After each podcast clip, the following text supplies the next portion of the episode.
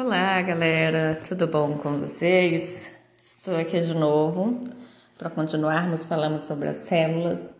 A célula que é esse menor compartimento do ser humano, do sistema do ser humano, do nosso corpo, né? E ela é composta por muitas e muitas coisinhas básicas que parece que não é não serve para nada, porque você nem enxerga uma célula a olho nu, mas existe sim nessas organelas presentes no citoplasma que faz muita diferença para o nosso corpo.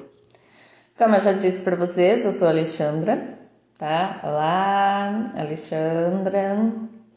E eu sou biomédica, formada pela Universidade Paulista Unip, aqui de Limeira, que eu sou da cidade de Limeira. Porém, eu sou mineira. Sou moro em Limeira, na cidade de Limeira, interior de São Paulo, mas eu sou mineira. E como já falamos de algumas organelas na célula, faltou mais algumas coisinhas, não é mesmo? Para a gente com complementar. Por exemplo, eu não falei do vacúolo. Na célula existem alguns vacúolos, que são bolsas que armazenam e transportam materiais ingeridos, detritos e água. Então existem alguns vacúolos, existem microtúbulos que são parte do citoesqueleto, citoesqueleto celular, que ajuda a movimentação de substâncias através do citoplasma aquoso. Tem também microfilamentos que proporciona sustentação para a célula e às vezes ele liga a membrana celular externa. Tem o citoesqueleto, que são arcabouços internos da célula, compostos de microfilamentos e microtúbulos oco. Tem também a vesícula secretória. Nossa, secretória, secretária, secretória. É meio parecido que é uma bolsa que contém várias substâncias, como enzimas produzidas pela célula e secretadas na membrana celular. Tem o peroxisomo, que fabrica enzimas que oxidam algumas substâncias químicas tóxicas. E por aí, eu acredito que os mais importantes eu já falei no episódio anterior. Agora eu vou falar de alguma parte externa da célula. As células, algumas células possuem microvílulos. O que são microvílulos? Uh, chamado de microvilosidade ou microvílulos, ele é uma, uma extensão da membrana plasmática. Por quê? Imagina você que esse microvilo ele é como se a membrana plasmática tivesse dado uma dobradinha. Você pega essa membrana e dobra, dobra, dobra e dobra de novo. Olhando na célula, você vê na membrana plasmática essas dobrinhas, essas curvinhas são chamadas de microvilos. O, os microvílulos é, são essas projeções é, da membrana plasmática.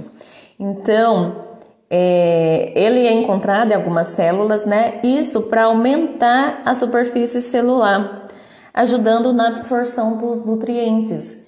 Então, é como se a membrana plasmática tivesse dado um, uma projetada para aumentar o contato de, super, de, de, de aumentar o contato com alguns nutrientes para ter maior absorção.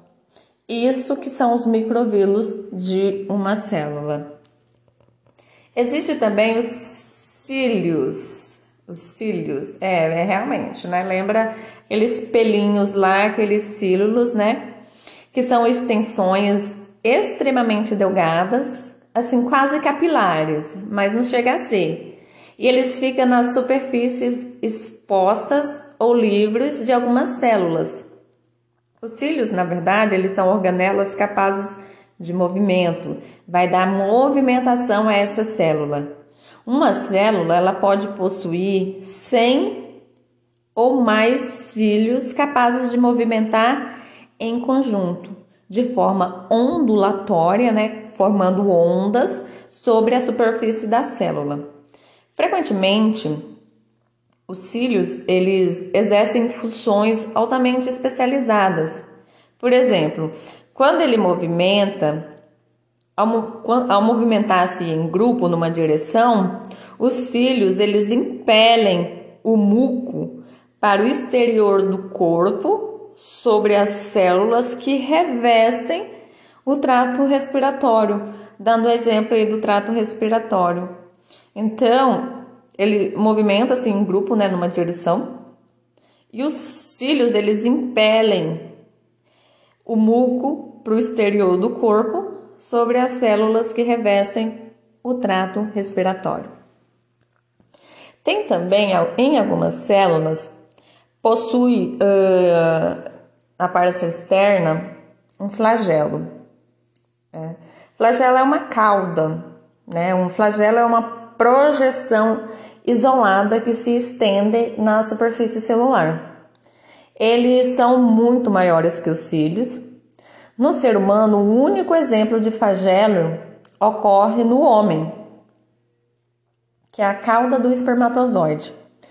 Os movimentos de propulsão do flagelo permitem que os espermatozoides nadem ou movimentem-se na direção ao óvulo após ele ter sido depositado no trato genital feminino.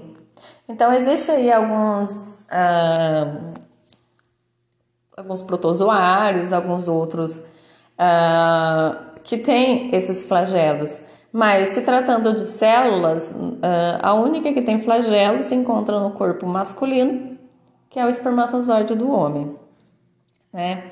Então, eu já vou fechar uh, falando sobre essa, essa superfície externa da célula com os microvírulos, os cílios e os flagelos que garantem algumas, uh, digamos assim, alguns certos movimentos, algumas certas importâncias para as células.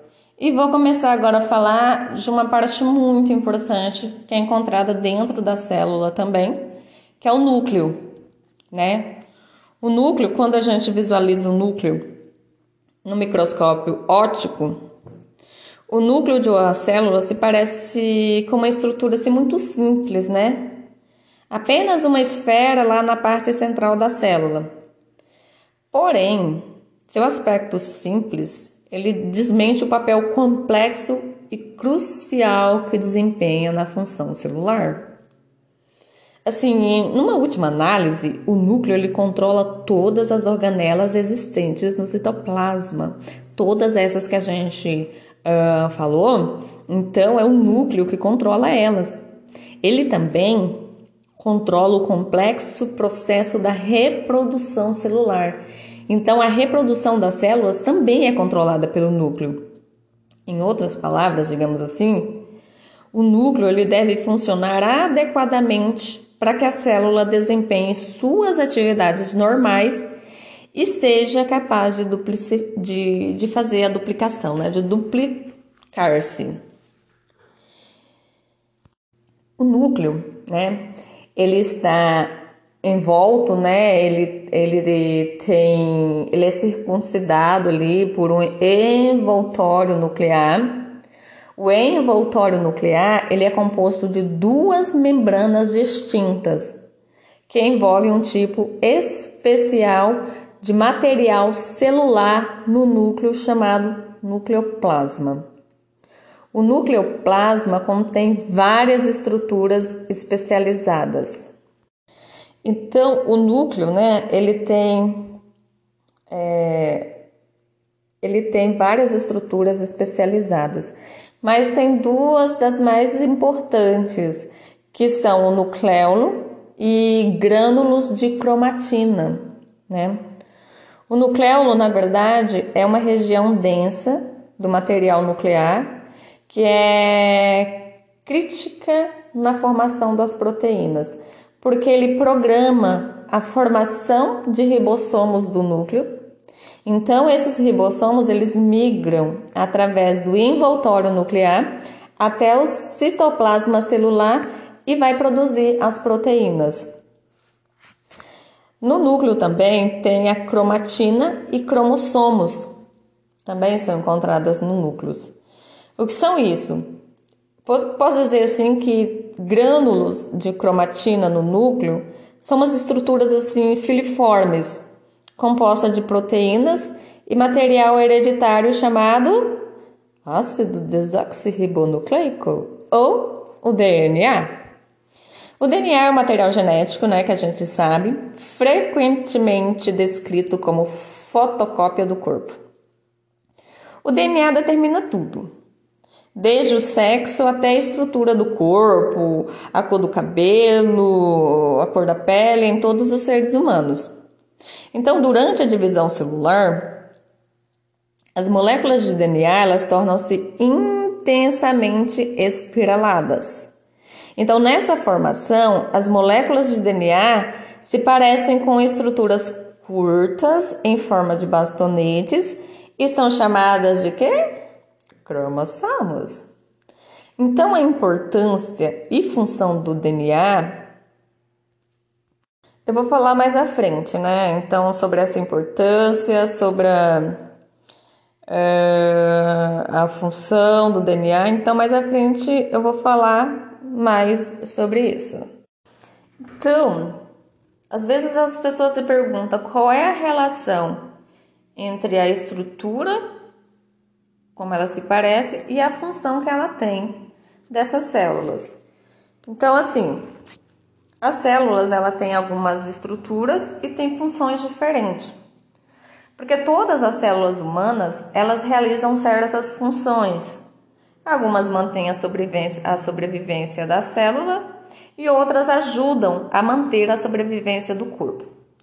Em muitos casos, o número e tipo de organelas permitem que as células difiram dramaticamente em termos de funções especializadas.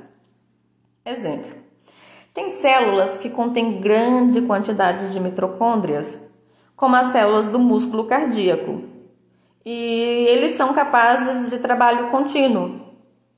Por quê? Porque as numerosas mitocôndrias existentes nessas células, elas fornecem é, é a energia necessária para as contrações rítmicas, rítmicas né, e contínuas. Então, se você for ver, as células do, do músculo cardíaco, ele, ela vai ter uma grande quantidade de mitocôndria porque elas são capazes de as mitocôndrias, elas são aquelas organelas capazes de fazer a respiração celular. E como as células do músculo cardíaco, elas precisam bastante disso aí, de energia para as contrações que o coração faz, então as mitocôndrias desempenham um papel muito importante nas células do músculo cardíaco. O movimento do flagelo do espermatozoide é outro exemplo uh, do modo como uma organela especializada exerce função igualmente especializada para aquele tipo de, de função. Por exemplo, o flagelo do espermatozoide ele, dá, ele impele essa célula ao longo do trato genital da mulher, aumentando assim suas chances de fertilização bem sucedida. Então, o espermatozoide ele tem essa capacidade de, de movimentação devido ao flagelo. E por isso que a estrutura organizacional em nível celular é tão importante para o funcionamento do organismo vivo. Uh, tem muitos exemplos né, de estrutura e função, né? E assim, cada célula de cada corpo desempenha uma função devido à sua estrutura, devido à capacidade de organelas que tem naquele lugar onde ela está presente, devido a necessidade daquele órgão, daquele músculo de ter essa célula. Uh, um exemplo assim, né, falando, voltando a falar da, da, da membrana plasmática, é, a membrana plasmática em todas as células sadias separa né, o conteúdo da célula do líquido tecidual que fica por fora dela. Ao mesmo tempo, a membrana ela deve permitir que certas substâncias entrem dentro da célula e também que outras deixem a célula. Então a membrana ela faz esse papel de seleção, de selecionar o que entra e o que sai de dentro da célula. Existe um tráfego intenso que se desloca continuamente nas duas direções através da membrana celular, como se fosse uma via. Uh, um vai e um volta, um vai e um volta, entenderam? Coisas saem e coisas entram, uh, dependendo da disponibilidade que essa membrana plasmática uh, seleciona. Por exemplo, assim, moléculas de água, alimentos, gases, produtos inúteis e muitas outras substâncias fluem para dentro e para fora de todas as moléculas, ah, como se fosse um desfile, sabe? Então existem diversos processos que possibilitam esse movimento em massa dessas substâncias para o interior e o exterior da célula. Então esses processos de transportes, eles são classificados em dois grupos gerais. Primeiro é o processo de transporte passivo e segundo é o transporte de processo ativo. Né? Bom, como implica sua denominação, processo de transportes ativos depende do consumo de energia pela célula. E processo de transporte passivo, eles dispensam esse consumo de energia. A, aquela energia necessária para os processos de transporte ativo é obtida de uma substância química muito importante, que é chamado de trifosfato de adenosina, ou a gente fala de ATP, que é o trifosfato de adenosina. Então, esse ATP, ele é produzido nas mitocôndrias usando energia derivadas de nutrientes e é capaz de liberar essa energia que resultará em trabalho na célula. Então, o transporte ativo, né, que é obtida de uma substância química, que é o trifosfato de adenosina, é produzido na, na mitocôndria e esse processo ativo ele usa essa energia que foi produzida pela mitocôndria. Como que a mitocôndria produziu? Ela usou a energia derivada de nutrientes que tem ali na célula, né? Bom, para que ocorra os processos de transporte ativo, tem uma necessidade da quebra do ATP, da quebra desse trifosfato de adenosina e da utilização da energia que foi liberada nessa quebra. Então, os detalhes do transporte ativo e do passivo de substâncias através dessas membranas celulares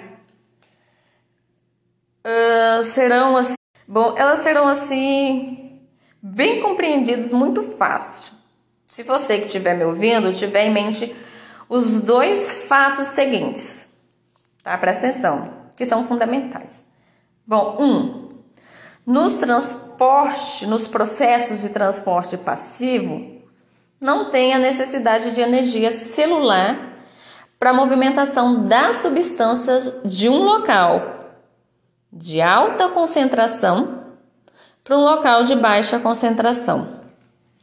Já nos processos de transporte ativo, há necessidade dessa energia celular para mover substâncias de um local de baixa concentração para um local de alta concentração.